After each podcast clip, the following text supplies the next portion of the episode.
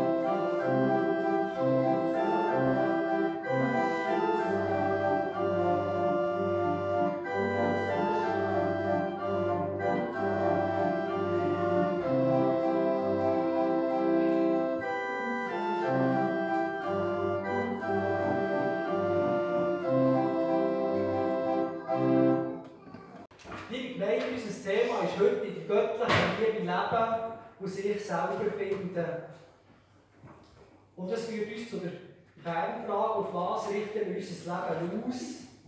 Und wenn wir sagen, was macht, was packen wir in unserem Leben an, dann ist das so ganz entscheidend, ja, mit unserem Selbstverständnis verbunden. Also, für was tue ich meine Lebenszeit einsetzen? Was ist mir persönlich besonders wichtig? Was ist mir an Talent und an Gaben geschenkt und was macht mir aus? Und auch wenn man kann sagen, mit dem Glauben haben wir eine tragende Grundlage, eben eine Hoffnung, die uns trägt, tut uns das doch nicht davon befreien, dass wir uns die Frage müssen stellen müssen, wer bin ich, was macht mir aus? Sich selber zu kennen, ist ja ein tiefer Wunsch, den wir haben. Und je älter wir werden, hoffentlich, desto mehr merken wir und spüren wir, welche Kräfte in uns wirken und was uns ausmacht. Gefährlich bei der Suche nach der eigenen Identität sind nur die Antworten, die uns einengen, die Entwicklungen hemmen oder Veränderungen blockieren. Darum ist der erste Punkt, wenn wir in Gottes göttlicher Liebe leben, dann sollen wir offen sein, uns von ihm, uns von ihm zu befreien, von dem, was uns einengt und blockiert. Wir haben es schon gehört, in der, im Eingangswort, Jesus hat die Menschen von den Sünden befreit. Man könnte auch sagen, das ist das, was ein Mensch blockiert, das, was ihn einengt. Das, das möchte Gott befreien. Das möchte Gott wegnehmen von uns. Und wir sehen so in, in, der, in, der ersten, in der ersten Geschichte, die wir gehört haben, Jesus will die Kinder segnen, die Jünger, die da sind, die Kinder abweisen.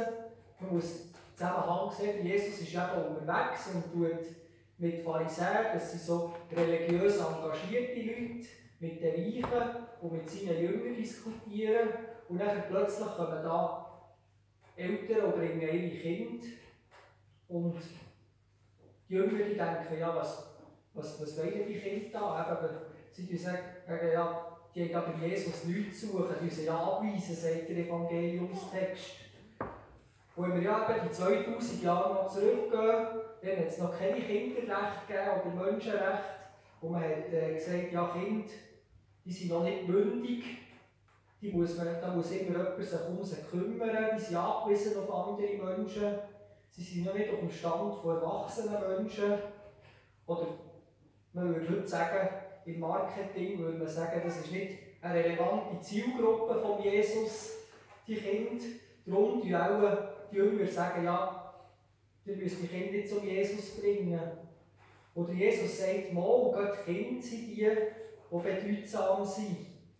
Und so sehen wir in, dem, in dieser kleinen Episode, da blockieren die Jünger auch etwas. blockieren. Sie tun etwas sie tun sich einengen und sagen, die gehören gar nicht zum Reich Gottes, oder Jesus verkündet. Und Jesus sagt, er tut öffnen und tut sagen, auch sie gehören dazu.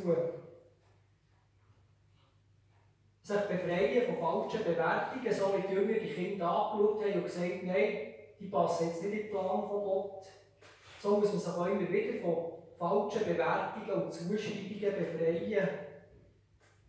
Wenn wir uns, wenn wir uns selber erkennen der sagt, der erste Johannesbrief soll uns daran erinnern, dass wir Kind von Gott sind. Und er sagt dort, die Welt erkennt das nicht. Die Welt, wo wir drinnen sind, erkennt nicht, dass wir Kind von Gott sind. Oder habt es vielleicht auch schon gemerkt, wenn sich wenn jemand mich schräg anschaut oder merkt, oh, jetzt falle ich gerade auf, wenn sich eure Selbsteinschätzung nicht deckt mit dem, was andere über euch sagen, wenn wir als Menschen auf Unverständnis stoßen bei anderen oder das, was wir vorher gar nicht im richtigen Licht gesehen haben, dann ist es schwierig, zu sich selber zu finden und zu denken, ja, habe ich jetzt recht mit meiner Sicht auf mich oder sind die anderen, die da etwas über mich sagen, richtig? Sabine Dermon, eine Kolumnistin aus dem Tagesanzeiger, die Kolumne Mama Blog schreibt, die hat das sehr schön dargestellt. Sie hat eine, Kolumne geschrieben, weil das ständige Bewerten dem Kind schadet.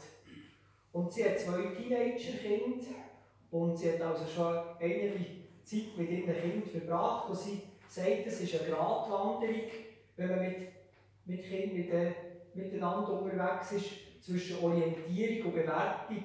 Man muss ja schauen, wie sich ein Kind entwickelt und sich orientieren, ja, wie ist der Entwicklungsstand. Aber man kann ja auch schnell ins Bewerten hineinkommen. Sie sagt ja schon, die Eltern, wenn sie ein Baby haben, dann wird oft schon gefragt, ja, schlaft sie jetzt schon durch? Ist es ein ruhiges? Oder wie, wie geht es ihm? Und das kann, das kann sein, dass man sich darum kümmern wie geht es dieser jungen Familie. Aber ganz schnell ist man dann auch ein bisschen am Einteilen und sagt, ja, das Baby von dieser Familie, das ist so, das ist noch ein sehr lautes und das andere ist eher ruhig und vorbildlich und schnell ist man dann da schon im Bewerten drin. Und da gehört ja das Baby noch nichts davon, von diesen Gesprächen. Aber wenn die Kinder eben älter werden, so wie die von Sabine Dermon, wo sie dann eine Schnupperlehre machen und eigentlich die Freude an der Berufswelt möchten entdecken, sagt sie, dann wird es schwieriger, wenn sie eben in einen Betrieb kommen und einen Tag dort reinschauen und sie bekommen jetzt so einen, so einen Bewertungsbogen, schreibt sie, und es wäre ja so die Idee, dass man ein bisschen eben, ja, passt das zu mir oder habe ich Freude an dem? Und sie findet hauptsächlich sind ihre Tochter da nur eben begutachtet und beurteilt worden. Sie ist am Abend mit dem Bewertungsbogen heimgekommen, hat zwar die am richtigen Ort bei gut gehabt, bei sehr gut, aber eben in einer Rubrik bei Offenheit und Kommunikation war dann nur ein genügend angekreuzelt. Und das hat ihre Tochter ziemlich Kummer gemacht. Wo der Lehrer hat sie ein bisschen schräg angeschaut hat dann gesagt, ja, das, das habe ich schon gedacht, dass das bei dir so aussieht. Und sie ist dann nochmal in einen anderen Lehrbetrieb gegangen und dann ist sie, ja, ist sie am Abend heimgekommen und hat dann, hat dann wieder das Kreuzchen dort bei Kommunikation und Offenheit einfach noch immer bin genügend gehabt, weil sie hat, ja, es ist ja so ein speziell, wenn man so an einen fremden Ort kommt, ist man ja auch noch ein bisschen unsicher, da kann man nicht am ersten Tag schon sich voll reingeben und vielleicht hoffen, auf alle Leute zugehen. Und das hat die Tochter beschäftigt, sie ist dann nachher, aber hat es dann noch geschafft, das dritte Mal, dass das Kreuzchen am, am Dingen sehr gut war. Und sie ist dann zu ihrer Mutter gekommen und gesagt, jetzt wird ja mein Lehrer auch zufrieden sein mit mir. Und die Mutter hat dann gefunden, ja, ist das, ist das das Ziel vom Schnuppern, dass der Lehrer zufrieden ist und die anderen, sondern es ist es nicht viel mehr Freude und Liebe eben zum Beruf, den man hat. Und die Mutter findet, der Sabine Dermon, eben das ständige bewertet werden, das das Kind auch verunsichern. Gerade wenn es eine Bewertung ist, die nur so einen Tag passiert ist, nur vom, vielleicht ein vom Gesehen, und wenn das sich durch ein junges Leben durchzieht, und gerade in der Pubertät, wo man sich eben auch die Frage ist, wer bin ich eigentlich, dann müsste es so überdacht werden und eben nicht so gewichtet werden. Aber das ist schwieriger zu machen als zu sagen. Weil die Kinder spüren ja, wie die Leute mit ihnen umgehen und was ihnen wichtig ist. Gottes Blick auf uns ist eben der andere, der, der sagt, ich verzeihe dir auch. Das, was du vielleicht falsch machst, das ist nicht relevant, sondern es soll nichts zwischen uns stehen. Wenn wir uns als geliebte Kind von Gott verstehen, dann müssen wir, können wir von diesen Bewertungen Abstand nehmen. Und das führt uns zum zweiten Punkt. Wenn wir erkennen, dass wir angenommen sind, dass wir das anerkennen. Das braucht vielleicht ein Leben lang, weil man immer wieder entdeckt, wo man die eigenen Ecken und Kanten hat. Aber Gott sagt zu jedem Einzelnen, der eben schon in Taufe zum Leon, du bist mehr als Menschen gesehen. Du kannst dieser Welt viel mehr geben und bei mir gehörst du dazu, egal was du kannst und was du nicht kannst. Und wenn wir diesen Blick auf die Menschen entwickeln, einander kennen als Kind von Gott, dann können wir einem anderen die Liebe auch mehr schenken, weil wir dann nicht sagen, ja, dann müsste zuerst sich so und so verhalten, dass wir ihm die Liebe schenken könnten. Und so kommen wir zum letzten Schritt. In der göttlichen Liebe leben und sich selber finden, heisst hier, in das Leben von der göttlichen Liebe eintauchen und sie in Tat umsetzen. Der Jesus hat das gemacht, er hat den Jüngern gesagt, es soll nichts, auch die Kinder hier sind wichtig, auch wenn sie in euren Augen jetzt gerade nicht relevant sind. Ihnen gehört das Himmelreich, ich muss es segnen.